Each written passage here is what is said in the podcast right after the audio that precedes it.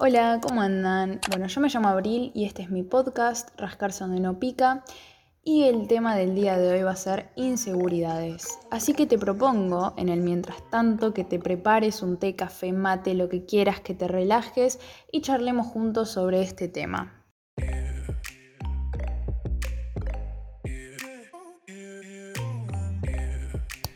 Bueno, como ya saben, mi idea con este podcast es acercarlos a ustedes a la filosofía y hacerles ver que no es tan así como te cuentan en la escuela, que es todo muy estructurado, muy dogmático. Quiero llevárselas de una forma tangible, que ustedes puedan ver que es más fácil hacer filosofía de lo que les cuentan y que está muy bueno para en sí la vida misma.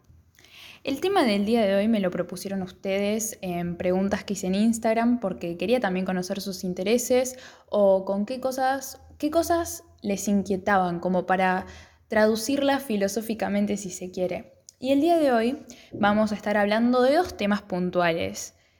Heráclito y las inseguridades. Seguramente entraste más por las inseguridades porque, qué sé yo, Heráclito no llama mucho la atención. Pero vas a ver que, aunque te parezca mentira, un filósofo presocrático de la naturaleza cuenta muchas verdades que podemos relacionar profundamente con este tema que hoy nos aqueja a tantos.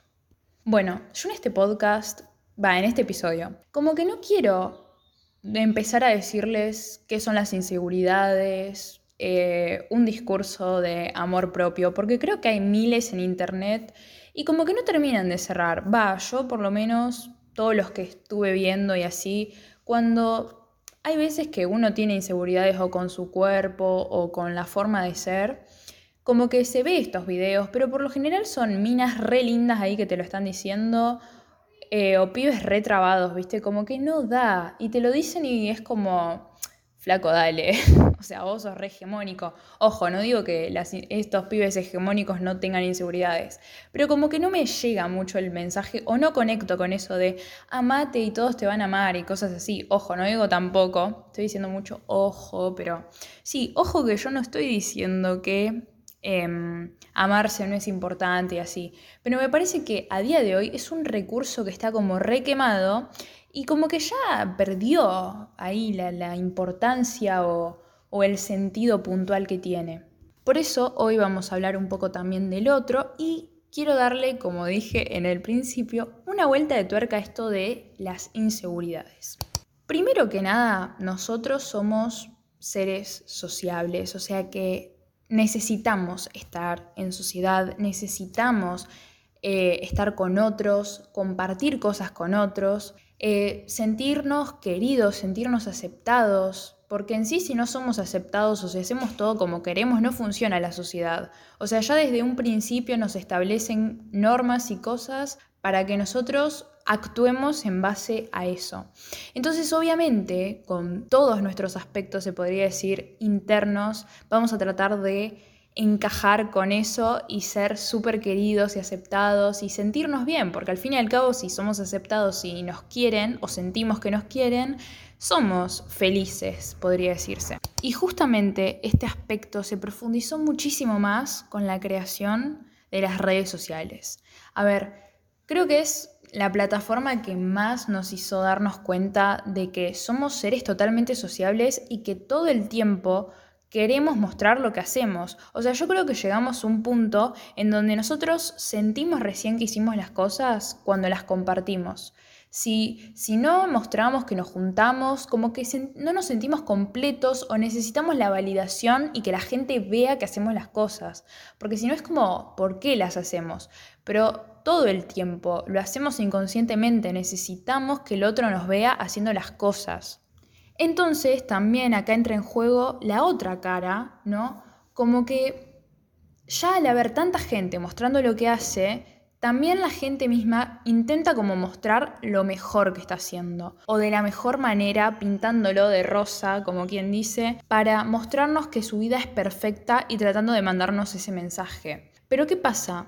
Muchas veces ahí, cuando entramos en eso, como que simplemente nos quedamos viendo y pensamos que eso es la totalidad y empiezan ahí a aparecernos nuestras inseguridades y complejos, viendo que capaz lo que pasa en esa pantalla no es lo que se refleja en nosotros. Y ahí se nos crea el complejo o la voz interna nuestra de nuestra cabeza diciéndonos, yo tengo que ser así, tengo que lucir así, tengo que juntarme con esta gente, tengo que etiquetarme, ¿no? Como que todo el mundo siento que quiere etiquetarse y quiere pertenecer a. Es lo único que busca la gente. Y a día de hoy creo que estamos más etiquetados que nunca y cada vez surgen más etiquetas y más cosas que hacen que nosotros permanezcamos más de una forma. Es como que hay muchas veces que se le tiene miedo a esta permanencia. Y cuando nos etiquetamos, yo creo que muchos sienten que tenemos que quedarnos con esa etiqueta y esa etiqueta nos va a servir ahora y para siempre. Y yo les quiero decir con esto que no es así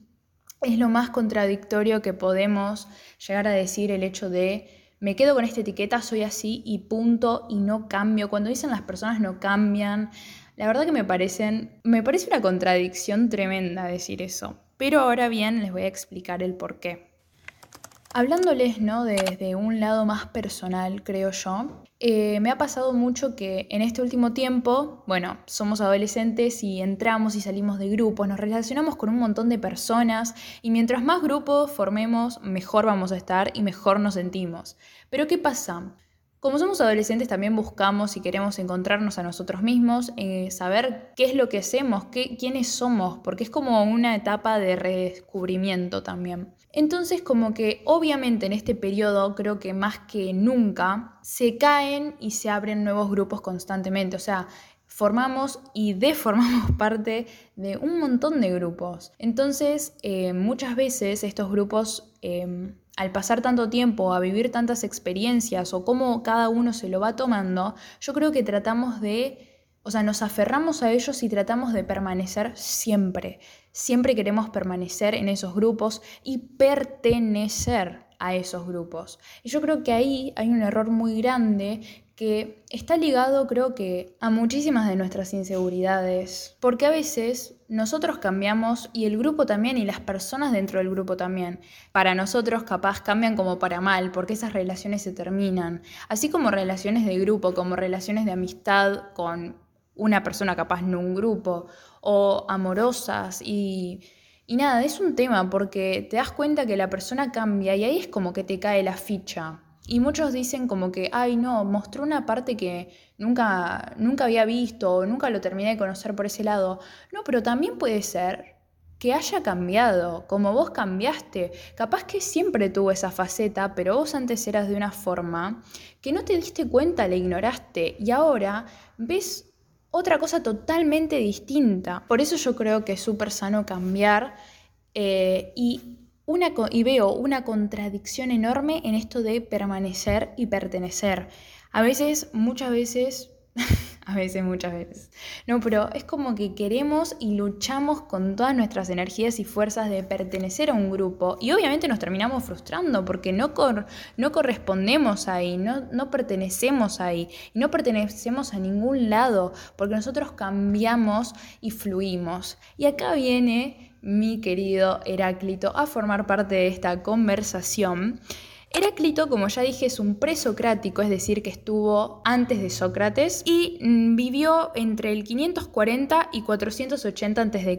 aproximadamente. A este se lo conocía como un filósofo de la naturaleza porque fue uno de los que trató de interpretarla por fuera de todos los mitos. Él tenía una frase principal que decía, todo fluye, todo está en movimiento y nada dura eternamente. Esta frase es súper, súper importante y en nuestro tema, o sea, en el tema de inseguridades, creo que viene perfecto para comprender que ese intento nuestro de permanecer o pertenecer a cierta etiqueta, pertenecer a un grupo, eh, permanecer en una relación o lo que sea, es una contradicción directa, porque el hecho de pertenecer y permanecer lo único que va a hacer es conducirnos a frustrarnos, porque permanecer y no mutar y no cambiar va en contra de nuestra naturaleza. Asimismo, Heráclito también lo que dice es que tanto las contradicciones y los cambios son lo que mueven a la naturaleza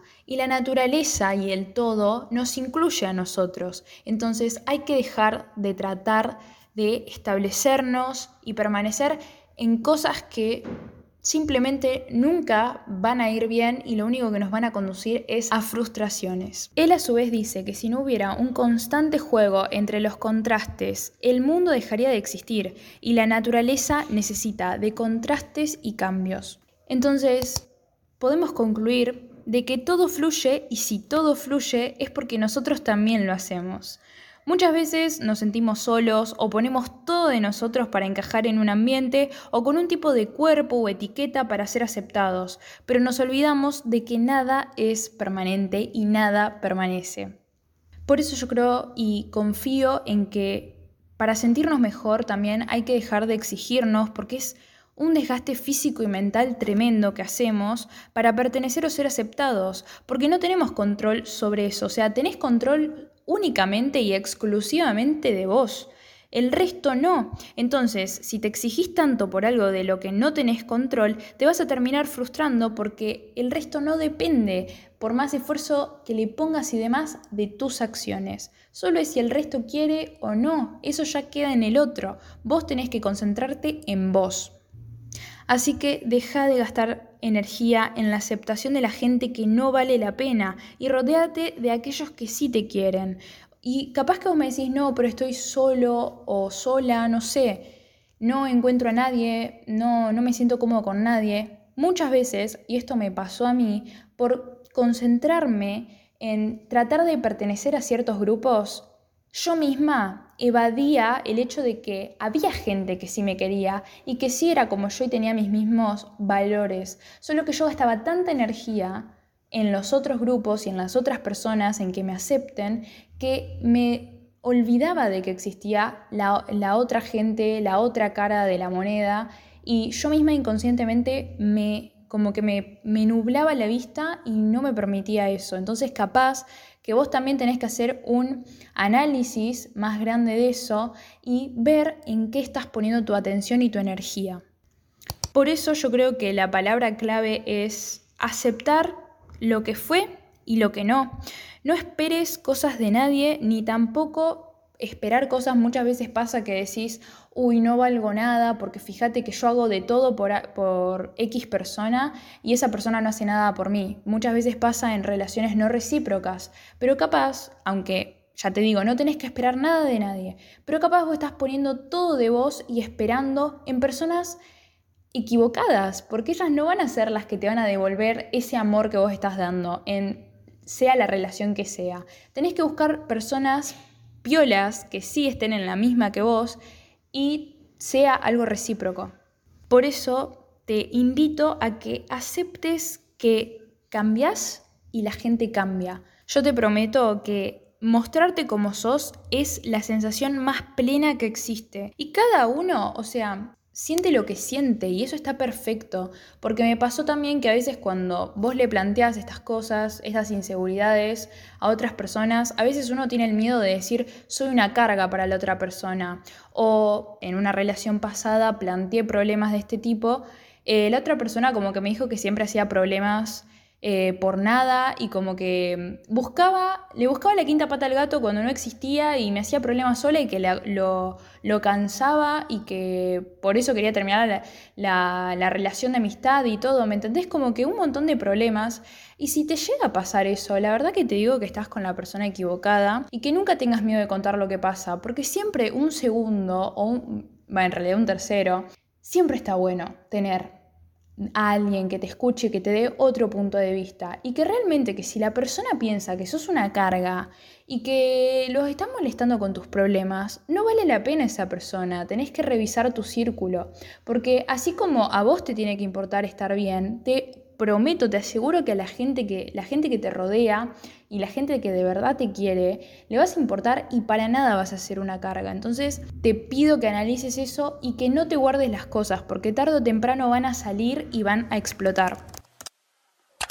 Así que ya para terminar este episodio, que la verdad me hacía mucha ilusión hacerlo y compartirlo para ver también qué opinan ustedes al respecto y a ver si también les pasa lo que a mí. Eh, les vengo a proponer una actividad qué sé yo, capaz les parece un toque plomo decir tipo, uy, ¿qué me va a decir? O sea, una actividad, ¿qué onda? Obviamente es invitarlos, no están obligados ni nada, pero mm, hay una cosa que a mí me sirvió muchísimo en este tiempo. Yo lo que les recomendaría principalmente es ir a una psicóloga o a un psicólogo. Pero ¿qué pasa? Hay que analizar también la parte económica y que, bueno, también me pasa que conozco a gente que, que los mismos padres no les gusta porque tienen como una concepción fea de los psicólogos y así, o mismo no tienen ganas ustedes, ¿me entendés? Lo cual es súper aceptable. Pero está bueno atenderse y escucharse, más cuando estás bajón y no sabes por qué, o estás enojado, estás triste, lo que sea, tipo, yo creo que es más, más propicio hacer este ejercicio o esta actividad. En sí consiste en hacer una lista de todas las cosas que te están pasando, eh, si es que más o menos tenés presente lo que, te, lo que te sucede, y si no, ponerte a escribir, dejarte llevar y escribir lo que se te venga a la cabeza, o qué es lo que te molestó en la semana, qué es lo que sentís. O sea, capaz que no sabés qué te pasa, pero empezás a escribir, me siento desganado, hoy no tuve ganas de levantarme de la cama, estuve todo el día con el celular, y así solo capaz escribiendo boludeces del día y así Boludeces no, perdón, boludeces no, porque son cosas que te pasan, son importantes. Entonces, escribiendo lo que te pasa, yo creo que es muy bueno para darte cuenta qué es lo que te está pasando. Por eso te digo, puede que no sepas, no tengas idea de, de, por qué estás mal, pero capaz escribiendo, capaz no, probablemente escribiendo te des cuenta. Vas a llegar seguro a una conclusión y si no, trabaja en eso, trabaja en escribir y permitite estar mal. Así como decía Heráclito que sin las contradicciones el mundo no tendría sentido no existiría, es simplemente porque si no nos permitimos estar mal nunca vamos a estar bien. Necesitamos estar mal para poder aprovechar y saber lo que significa estar bien. Entonces los invito a que escriban. La verdad que a veces uno piensa, dice, uy, qué paja escribir, pero la verdad es muy bueno para desahogarte, para llegar a conclusiones y solucionar los problemas. Ya les digo, esto yo lo escribí a principio mm, del mes eh, toda esta conclusión porque había tenido problemas con así amistades y demás. Y la verdad que me sirvió muchísimo, era un problema que yo venía cargando desde enero y la verdad que era muy pesado para mí. Y me senté a escribir y de la nada salió Heráclito, salieron un montón de cosas y bueno, fue un poco lo que expliqué así en el podcast.